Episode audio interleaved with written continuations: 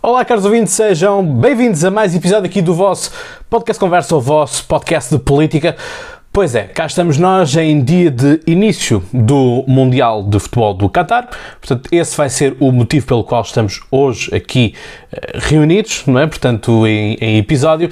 E, portanto, uh, dar-vos aqui as boas-vindas. Eu sou Cláudio Fonseca e cá vamos então nós para mais uma análise política.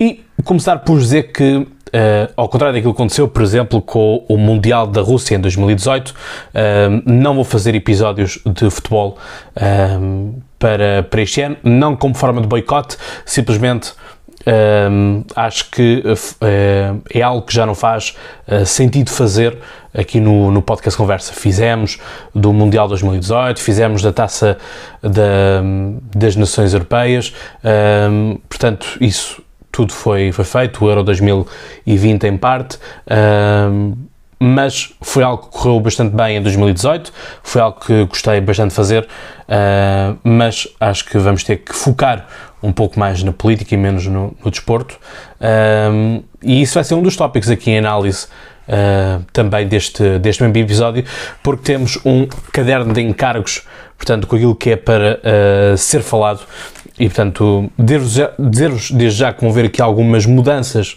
no podcast Conversa, portanto, estejam atentos às, às várias novidades que vão existir, novas rubricas, novas formas de, de colocar conteúdo também no Instagram, por isso é que é importante vocês seguirem o podcast Conversa no Instagram. Uh, estive com algumas pessoas no, na Academia Europa que foram seguir o, o podcast Conversa uh, no YouTube ou no Spotify e disse, pá, mas segue também no, no Instagram, mas porquê que eu vou te seguir no Instagram se eu já te sigo aqui no Spotify? Eu disse, porque a full experience não é a mesma, não é? Portanto, ah, as coisas são mesmo assim, uh, irei fazer conteúdos, continuar a fazer conteúdos que são basicamente exclusivos no Instagram, né? são publicações, são uh, reflexões uh, que estão ali presentes, mas uh, também mais vos informo que irei abrir uma, uma plataforma de Patreon onde vamos poder, vocês vão poder apoiar mais este projeto e participar diretamente nele e uh, vai ver também uma rúbrica que eu espero fazer no próximo ano uh, que se vai centrar sobretudo nesta, nesta nova novidade, portanto estou neste momento em fase de testes e portanto voltar àquilo que era a regularidade que este podcast tinha e portanto é fazer todo esse trabalho, portanto não te esqueças de desde já subscrever aqui no YouTube, se me estás a ver, olá, e um, se estás no Spotify ou na Podcast, volto a pedir aquilo que eu já pedi antes, que é uh, dar 5 estrelas uh, ou 4 estrelas, uh, porque um, tivemos uma campanha negativa, portanto houve pessoas que puseram-se a dar uma e duas estrelas, ao ponto de que a classificação do uh, podcast Conversa no, no, na Apple Podcast, por exemplo, baixou para 2.7, uh, no caso do Spotify baixou para uh, 3.2, e portanto alguns vós têm estado a aceitar este repto e portanto temos estado aqui a, a fazer uma subida uh, do ranking, porque lá está, quanto mais baixa for a classificação de algo, menos ele vai ser partilhado. E portanto por isso é que é importante as estrelas, por isso é que são importantes os likes, que é para justamente uh, chegarmos, termos outro alcance que já tivemos uh, e portanto eu sei que nós conseguimos conseguimos lá chegar, apesar de haver uma barreira que estamos quase, quase uh, a ultrapassar e quando ela for ultrapassada irei então fazer uma publicação sobre ela mesma, portanto estou muito feliz por, por chegar a essa, a essa marca. Uh, vou estar também em Paris, portanto, irei estar uh, novamente em dezembro no Parlamento Francês, na Assembleia Nacional.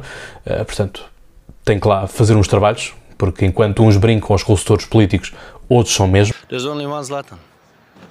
Are you sure? Yeah. Preparar aqui novas abordagens também no nível de episódios que vocês também merecem. O, quem merece também os nossos parabéns é a Seleção Nacional de Rugby, portanto, tendo eu também jogado uh, rugby, tendo jogado pelo Benfica, pela Seleção Nacional. Portanto, uma vez Lobo, para sempre Lobo. E, portanto, parabéns Lobos. Uh, depois de 2007, estamos novamente num Campeonato do Mundo de Rugby, que é já no próximo ano, 2023, em França. Portanto, vamos ver como é que vai correr este, este Mundial. E, portanto, não estamos num grupo propriamente uh, fácil, mas uh, lembrar aqui as palavras do, do presidente da Federação Portuguesa de, de Rugby a dizer que estão a fazer isto sem qualquer tipo de apoio financeiro do Estado, sem qualquer tipo de apoio. Isto, vocês podem dizer assim, mas o que é que isso tem a ver? Estamos aqui para, por causa do Mundial do Qatar de, de, de futebol, não por causa do rugby. Tem tudo a ver. Porque, ao contrário daquilo que acontece no caso do futebol, eu não me recordo de ver uh, presidentes, de ver primeiro-ministros irem visitar as seleções nacionais quando são outras competições. Podem-me dizer, ah, mas o futebol é o expoente maior de Portugal, é aquilo que as pessoas mais ligam. Mas a questão é, se nós olhamos para aquilo que são os títulos ganhos pela Seleção Nacional de Futebol versus aquilo que são os títulos ganhos por outras seleções portuguesas ou por outros atletas, nem quando são de esportes individuais, começamos a perceber que o rácio é diferente. A espetacularidade é diferente e o número de adesão de pessoas num recinto desportivo, num estádio, também ele é diferente. Mas ainda assim, pergunto porque é que esta preocupação toda de António Costa e de Marcelo Rebelo de Sousa querem se desculpar de porque é que vão ao uh, Qatar e porque é que vão as três uh, instituições portuguesas, portanto vai a Presidência da República, vai o Governo português na cabeça do, do Primeiro-Ministro António Costa e vai também o Presidente da Assembleia da República, portanto Augusto Santos Silva. Portanto, o que é que estas três inviolabilidades vão fazer ao Qatar um, ehm, que não vão fazer noutros uh, tipos de desportos. Porquê? Esta é que é a questão. E depois, uh, obviamente que a opinião pública já está bipolarizada. Em uns acham que sim, que deve continuar a, a fazer. Eu não tenho nada contra os, um, eh, os chefes de Estado irem apoiar as suas seleções, mas se fazem para uma, que façam para todos. Isso, é para mim, um, enquanto atleta de, de rugby, sempre me senti desapoiado de tudo o que era uh, país. Portanto, Apesar de no Benfica sermos campeões nacionais, nunca conseguimos chegar às competições europeias porque não tínhamos condições para tal. Portanto, as coisas hum, não podem, as coisas não podem ser vetadas uh, porque não há infraestruturas, porque não há condições, porque não há apoios. Portanto, hum, as coisas são tristes assim serem, portanto, uh, se é para sermos um presidente que quer ser apoiante, apoiante de futebol, apoiante de desporto, é uma coisa. Só que lá está. A questão aqui é que em Portugal é muito fácil uh, aos nossos governantes dizer não, não, mas eu agora estou aqui como Primeiro-Ministro, Secretário-Geral. Basta nós lembrarmos daquilo que aconteceu mais recentemente do ponto de vista político, foi a eleição do Lula da Silva como Presidente do, do Brasil, em que uh, temos António Costa a dizer que Olá, estou aqui enquanto Secretário-Geral do Partido Socialista a dar o meu apoio a Lula da Silva. Mas depois, quando o recebe em Lisboa para, e aqui já estamos do ponto de vista de instituições, não é? portanto estamos a falar de o Primeiro-Ministro de Portugal e o Presidente eleito do, do, do, Brasil, que vai tomar posse no dia 1 de janeiro de 2023, em que temos António Costa a fazer o L. Então eu aqui pergunto, onde é que começa a instituição, onde é que ela acaba? Porque quem é que fez o L? Foi o Primeiro-Ministro de Portugal ou foi o Secretário-Geral do Partido Socialista? É que temos que definir estas coisas, porque lá está, é porque senão as coisas começam a ser lidas, uh, como muitas vezes são, são mal lidas, que é uh, onde é que começa a política onde é que acaba o desporto, neste caso em particular do Mundial do Qatar. Portanto, onde é que começa aquilo que é a pessoa individual e onde é que está a instituição, onde é que está o cargo. E portanto, por isso é que eu faço esta pergunta. Quem fez o L foi quem? Foi o Primeiro-Ministro ou foi o, ou foi o, secretário-geral do Partido Socialista. Aí está aqui uma grande distância. Mas pronto, enfim, agora estivemos nestas últimas duas semanas com apelos um, ao boicote, a Amnistia Internacional apareceu, sabe-se lá de onde, portanto esses também só, só aparecem em, em, momentos, ou quando, quando nós estamos a querer ir para o trabalho ou queremos voltar para casa e estão ali a importunar-nos na, nas estações de, de comboio, mas a verdade é que desde dezembro de 2010 que nós sabemos que o Qatar iria acolher o uh, Mundial de Futebol. Era uma candidatura como outras várias, assim como, por exemplo, também estava Portugal e Espanha, em que na altura aquilo que estava previsto era portanto, a cerimónia de apresentação a ser feita no Estádio da Luz, uh, portanto, Lisboa, e o último jogo, portanto, a final do campeonato ser uh, do campeonato do mundo ser feita então no renovado Santiago Bernabéu. Portanto, uh, uma coisa não aconteceu e portanto estamos neste momento em novembro uh, para começarmos este mundial, a Copa, como dizem os nossos amigos brasileiros, não é? Mas a questão aqui é Uh, isto abre um, um. Houve muitas pessoas que vieram dizer, ah, do ponto de vista do desporto, ah, mas isto é mau porque uh, não faz sentido uma competição destas ser em novembro ou o que quer que seja. Mas a questão aqui, eu quero vos uh, passar uma outra mensagem, que é, nós temos uma coisa que chama-se a CAN, é? portanto, a Taça das Nações Africanas. E um, aquilo que acontece é que esta Liga das Nações, regra geral, uh, esta Taça das Nações Africanas, se é que é, a Liga das Nações é na Europa, uh, esta Taça das Nações Africanas acontece por volta do mês de fevereiro, março. E aquilo que acontece é que em fevereiro, março temos os campeonatos uh, europeus a desenrolar normalmente. O que impede, o que faz com que hajam muitos jogadores africanos que jogam na, na Europa cujos treinadores não permitem a sua chamada à seleção. A questão é, eu não vi, pelo menos não tenho conhecimento disso, que haja algum treinador de algum clube europeu que tenha proibido o seu jogador para ir ao Mundial. Portanto, há aqui também uma questão que eu quero levantar, que é, uh, então se calhar agora vamos começar a sentir aquilo que são as dores de muitos jogadores africanos que querem jogar pelas suas nações, têm orgulho em jogar pelas suas nações um, e não os podem jogar porque os treinadores dos clubes não os permitem. Isso foi algo que gerou muita, muita discussão na, nesta, nesta época transata, em que Patrick Vieira, portanto, eh, estrela, estrela francesa e do, e do Arsenal, um, dizia que, obviamente, que ele ia sempre permitir que os seus jogadores fossem para a Cannes, porque a Cannes tem uma outra magia no futebol e, portanto, é o sonho maior deles poderem jogar pelos seus uh, países. Portanto, há aqui uma questão que também quero, um, quero levantar, que acho que é importante nós irmos. Mas tal como eu disse, e portanto, se até ao momento estás a gostar deste episódio, não te esqueças de deixar o like ou as 5 estrelas no Spotify ao podcast, subscrever no YouTube. Uh, o ponto aqui é percebermos onde é que acaba a política, onde é que acaba o desporto. Porque se nós nos lembramos, não é? Uh, o desporto é sempre um veículo para passarmos política ou para passarmos boas normas, não é? No caso da Premier League, Uh, os jogadores ajoelham-se, isso foi uma prática que quiseram implementar por toda a Europa, não pegou. Uh, tivemos casos, inclusive, de jogos contra a Hungria uh, durante o Europeu, por exemplo, em que os países ajoelhavam, inclusive Portugal, e aquilo que acontecia, nesse exato momento, os húngaros viravam costas às seleções, porque também os franceses o fizeram, os alemães também o fizeram, assim como também tivemos Emmanuel Neuer a querer envergar à força toda uma braçadeira de capitão com a, a bandeira LGBT.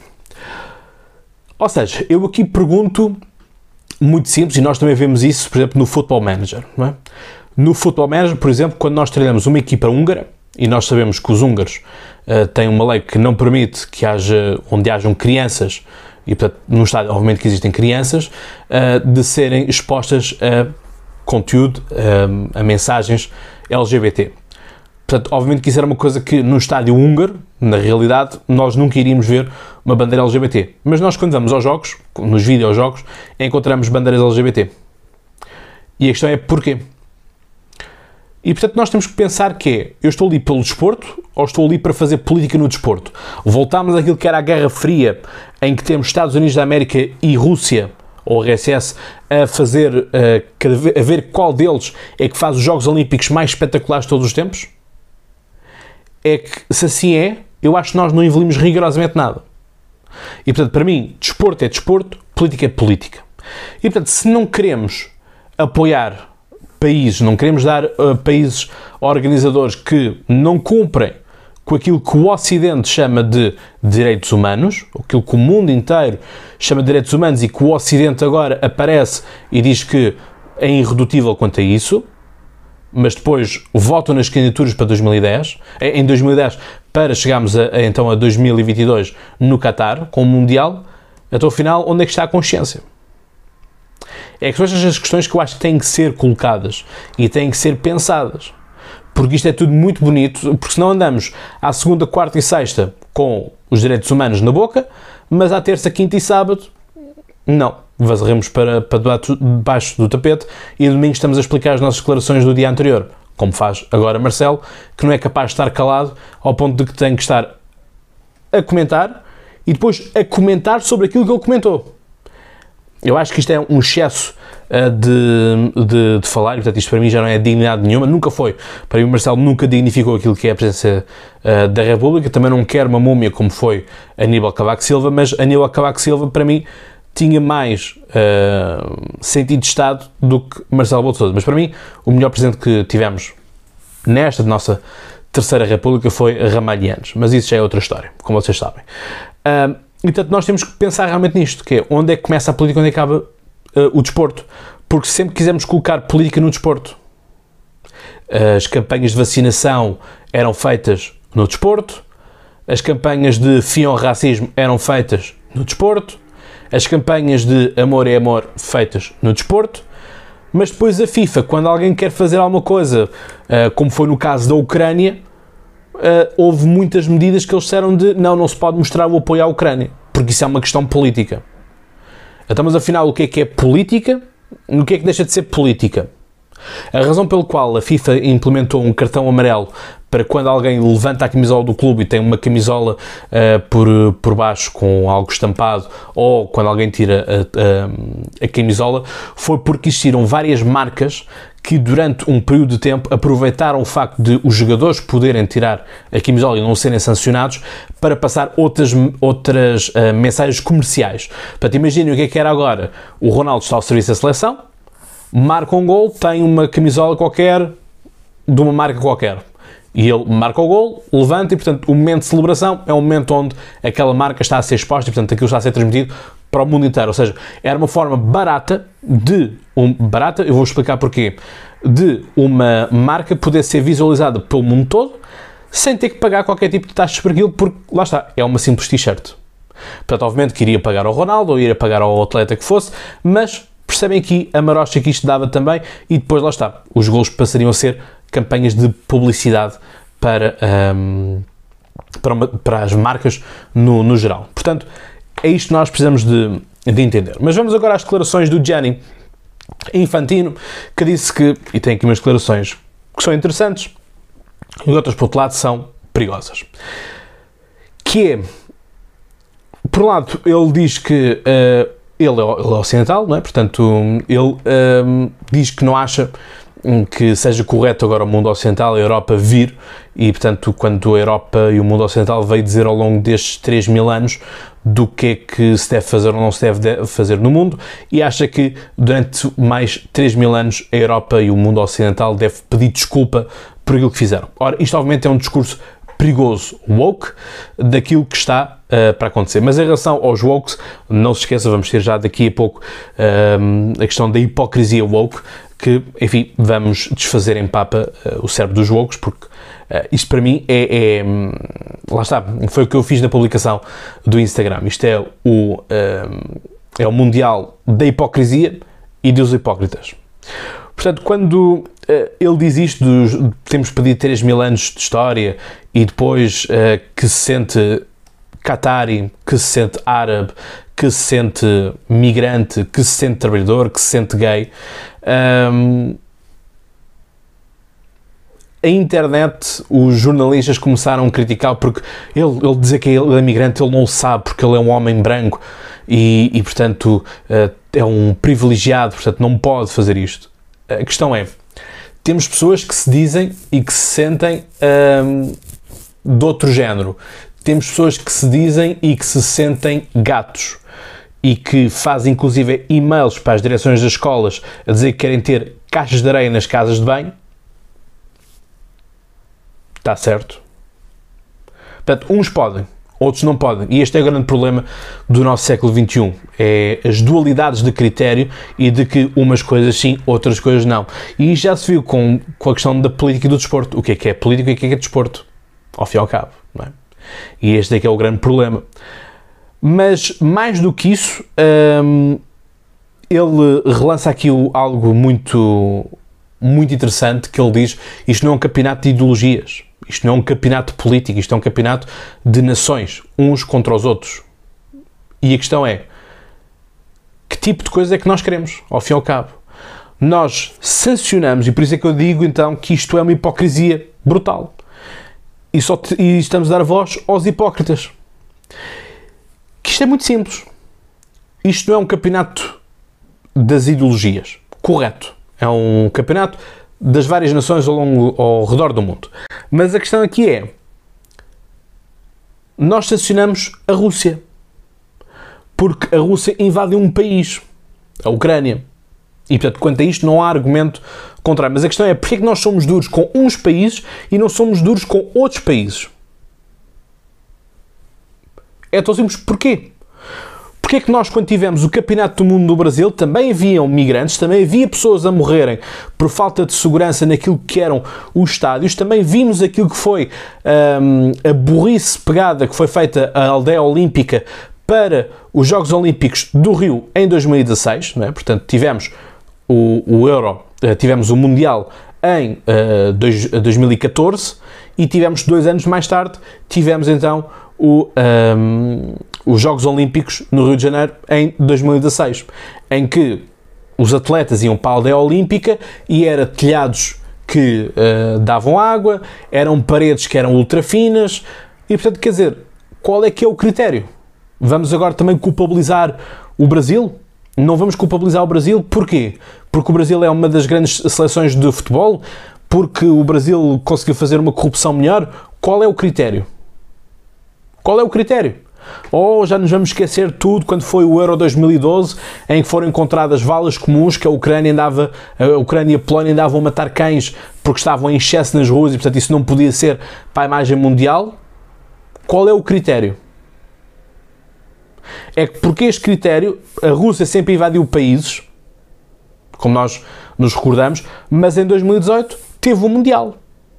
E nós sabemos que na Rússia de 2018, mesmo naquele período de tempo não estar a invadir nenhum país, continuavam a ver, não, não haviam liberdades de, de expressão, os, uh, a imprensa não era totalmente livre, não havia candidatos próprios que pudessem apresentar sob pena de serem assassinados ou perseguidos politicamente. Portanto, ao fim e ao cabo, qual é o critério? É que eu já vos dei aqui uma série de número de países e vários casos mais recentes e mais longínquos de como as coisas são feitas. Portanto, explica-me então uh, se isto é um combate de ideologias ou não é um combate de ideologias ou se é um, um desporto, se estamos aqui a falar num campeonato do mundo de futebol. É tão simples quanto isso. Eu não vos estou a pedir para fazer mais nenhum outro exercício senão este. Mas depois, realmente Gianni Fantino tem aqui algumas coisas que são interessantes nós pensarmos, que é e estes países europeus qual deles faz políticas para uh, fomentar uh, eh, um, ehm, os, direitos do, os direitos humanos no mundo todo? E ele também dá a resposta: nenhum. Porque a questão é: todos estes manifestantes que estão agora nas ruas de todos os quatro cantos do mundo, a questão é: estão a falar dos direitos humanos, estão a falar das condições de trabalho dignas, estão a falar tudo isso, que eu concordo plenamente totalmente a favor. Os direitos humanos têm que ser aplicados, as pessoas devem ganhar de forma justa, devem ter condições uh, ótimas para poderem trabalhar. Acho que ninguém estará contra isso. Mas a questão é: será que essas mesmas pessoas têm a capacidade de olharem para os seus Nike, para os seus Adidas, para a bola da Adidas estava ali à frente de Gianni Infantino? E a questão é: aquela bola que estava ali foi feita por quem? Foi feita por um português na Covilhã? Foi feito por um alemão em Munique, foi feito por um italiano em Nápoles. Portanto, o quê? O que, é, o que é que nós fazemos? Mandamos tudo para o Sudeste Asiático, onde temos uh, salários pagos a menos de um dólar por dia ou um dólar por dia a crianças que estão descalças, estão ali em cima de um banco a cozer bolas. E é isto que nós queremos. Todavia, estes mesmos países recebem com grande agrado, estes países do Sudeste Asiático recebem com grande agrado estas mesmas, um, estas mesmas marcas, estas uh, grandes casas, não é? Para que desenvolvam um bocadinho aquela região onde a fábrica vai ser instalada. Porque até vão construir armazéns para as pessoas ficarem lá a dormir. Portanto, eu faço-vos uma pergunta que na altura fiz no episódio relacionado com o George Floyd, que é quanto é que vale a dignidade humana? Quanto é que vale? Estamos disponíveis a abrir os nossos países para que venham multinacionais explorar de uma forma exacerbada, sem qualquer dignidade, com salários uh, abaixo daquilo que é o recomendável? E até que ponto esta hipocrisia vai? Até que ponto? Porque estas meninas todas depois vão para as manifestações porque querem acabar com, com, com o fóssil, com as energias fósseis. Eu pergunto se as marcas de maquilhagem que elas usam também são todas elas green, são todas elas vegan e tudo mais. Ah, mas depois aí vem-me acusar de greenwash. É que o engraçado é quando se faz políticas verdes, depois já não se pode, já não, já não são políticas verdes porque não vão ao radicalismo que estes ambientalistas querem, porque ir ao, esse radicalismo vai inclusive ao fim do mundo, mais acelerado ainda, e é a apelidado de greenwash. Portanto, só porque temos a, a, possibilidade das pessoas poderem escolher numa cimeira se querem carne, se querem peixe, se querem vegetarianos, somos, estamos a fazer greenwash. Portanto, tínhamos que obrigar todos a comer vegetariano. E, portanto, o livre-arbítrio, que também faz parte também faz parte dos direitos humanos, não é? portanto, a livre escolha, isso já não, isso já não queremos saber. Não é? Portanto, uh, ou seja, os direitos humanos é, ok, temos aqui isto, esta página interessa, não, não interessa, rasga. E portanto, mandamos fora. Portanto, esses, estes direitos humanos nunca existiram. Não, não, não existem. Acho que é no mínimo um, ridículo haver algumas, ver algumas manifestações são feitas, uh, reportagens são feitas pelos jornalistas em que, ah, não, isto nós não podemos apoiar o, o, o Mundial do Qatar um, e tudo mais, porque isto é muito mau, não sei o quê. Então, quais são as perspectivas da seleção? Ah, nós queremos que a seleção ganhe o Mundial do Qatar, portanto, o nosso apoio com a seleção está lá sempre. Então, é um, é outro, é o quê? É, é que isto assim torna-se torna complicado. Mas mais do que isto, vamos continuar na lógica dos países, vamos abandonar as empresas. Que é, agora vamos castigar todos o Qatar. O Qatar é um país pequeno e basicamente o Mundial vai ser todo ele feito em Doha. Portanto, aquilo são pequenas cidades à volta, portanto aquilo não, não, foge, não foge muito dali. Mas porquê é que nós estamos a virar-nos contra o Qatar e não somos capazes de nos virar contra a China? Porquê é que nós somos, não somos capazes de nos virarmos contra a Venezuela, por exemplo? Como é que é possível que existam países que, que, que como é o caso da, da, China, não é? Portanto, foi feita uma, uma cimeira das democracias e a China queria lá estar. E como é que nós permitimos que algum país deste tipo, é? que escraviza, que faz esterilização em série, como estão a fazer às mulheres neste momento na China. Mas é engraçado como não vemos as meninas do Bloco de Esquerda muito perturbadas com isso, apesar de as reportagens passarem na RTP3 às 9, 10 da noite. Ou seja, não é nenhuma investigação feita por uma empresa americana ultraconservadora. Não. Passou na RTP3. A televisão que todos nós pagamos para, para continuar a existir. Portanto, porque é que nós somos complacentes com uns e somos duros com outros? É que nós vimos António Costa numa amena cavaqueira com uh, com o presidente da Venezuela, Nicolás Maduro. Portanto, e que eu me lembre, os direitos humanos também não são aplicados na Venezuela. Portanto, qual é que é o critério final? É o que nos dá jeito. Mas mais do que isto, vamos agora então à hipocrisia woke para fecharmos também o episódio que é engraçado como nós estamos a querer mudar os outros países. Portanto, os outros países têm que mudar.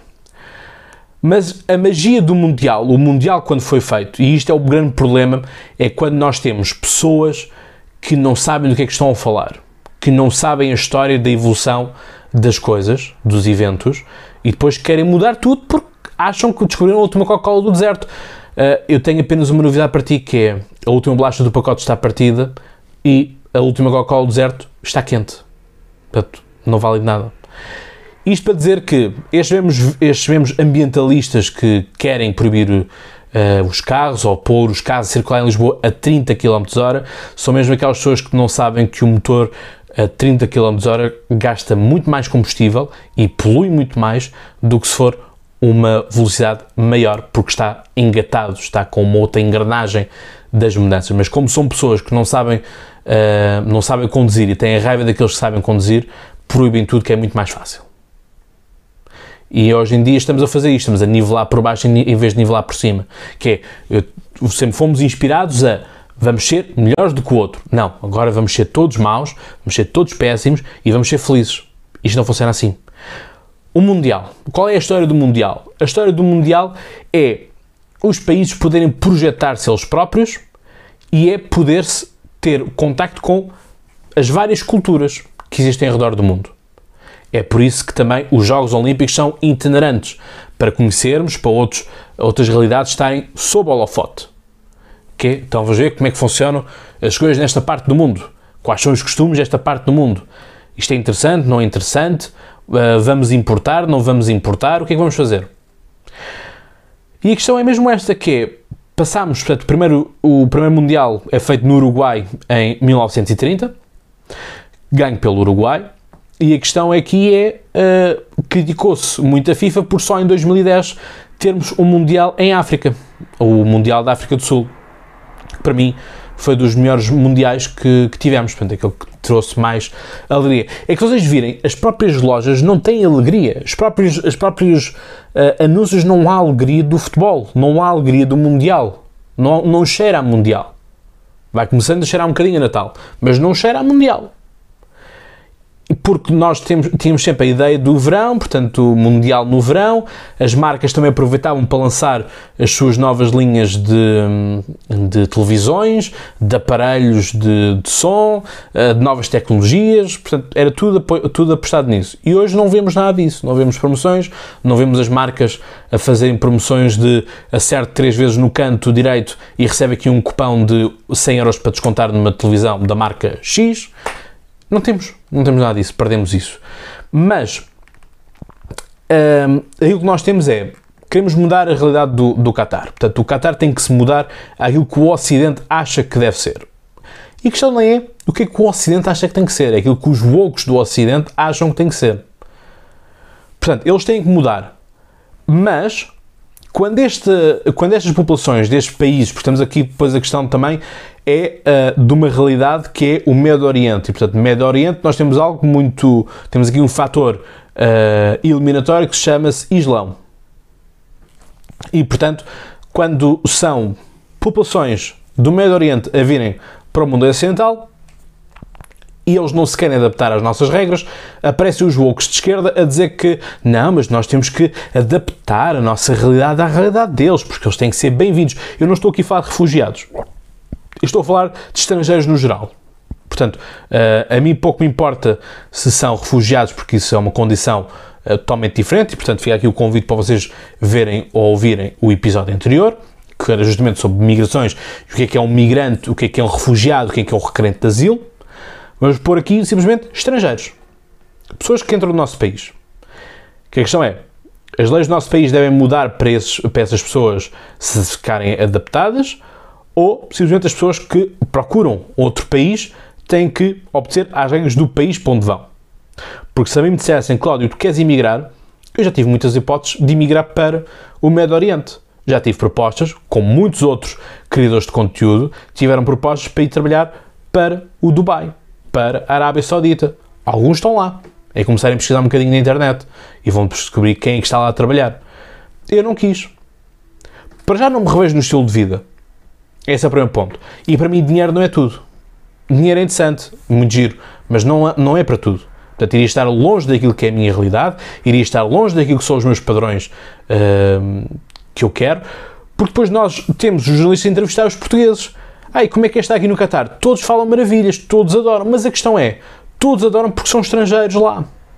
E portanto, Abu Dhabi, uh, os Emirados Árabes Unidos, o, os Qatares e as Arábias Sauditas desta vida são obviamente carinhosos, Bahreins, e são carinhosos com os estrangeiros, porque não convém fazer má publicidade, porque senão acabam-se campeonatos do mundo, acabam-se provas de, uh, de motores, não é? portanto, de Fórmula 1, e de, outras, de outros campeonatos que por aí existem, que não dá jeito, não é? Porque estes países vivem também destes eventos, vivem daquilo que é o turismo e daquilo que são as redes sociais.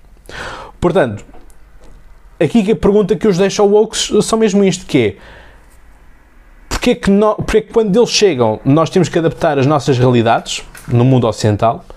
E porquê é que nós vamos ao, ao, ao Ocidente em eventos, em eventos, uh, queremos que os outros nos respeitem e façam as nossas coisas. É isto. Há aqui um curto-circuito que neste momento deve estar a acontecer nas cabeças wokes. Porque quando eles vêm para cá, temos que os obedecer e temos que mudar as coisas. Eu nunca mais vou esquecer da deputada do Partido Socialista Francês a dizer-me que achava que as mulheres uh, francesas deviam de usar véu islâmico para que, uh, para que as mulheres muçulmanas se sentissem mais acolhidas. Isto não tem porra de sentido nenhum, mas essa mesma deputada ontem esteve em Paris numa manifestação que houve contra as violações e pelo poder feminista, onde apareceram também os sindicatos. Quer isto dizer que, ao fim e ao cabo, percebemos que afinal as políticas e aquilo que são as ideologias políticas estão por todo o lado e que as causas não são como eram antes, em que nós queremos realmente uma causa. Portanto, se alguém me conseguir responder nos comentários a isto, terei todo o gosto de ouvir porque é que somos benevolentes com uns, mas depois com outros não somos. É porque se no Qatar eles não querem uh, bandeiras LGBT, esqueçam que os que vêm para a Europa, os que venham para o, o Ocidente no seu geral, vão querer ver bandeiras LGBT no seu dia a dia. Não vão querer. Mas depois estão sempre os homens brancos, que são os racistas, que são os xenófobos, que são os homofóbicos e tudo mais. Isto é como se costuma dizer, do outro lado, o jardim do outro lado parece sempre muito mais verde. Mas não é. E portanto, deixo-vos hum, deixo esta pergunta. Afinal, ficamos em quê? O que é que afinal nós queremos? Queremos ser woke à segunda, quarta e sexta, mas depois terça e quinta é tranquilo. Como é que vai ser? Não é? Mas pronto, é, olha, façam como o Diogo Faro, que diz que o, o, hino português é imperialista e é mau e tudo mais, mas depois vai para a Hungria para ver o, o, o jogo, uh, não está com as unhas pintadas e está ali a gritar o hino português a todos os pulmões. Hipocrisia woke.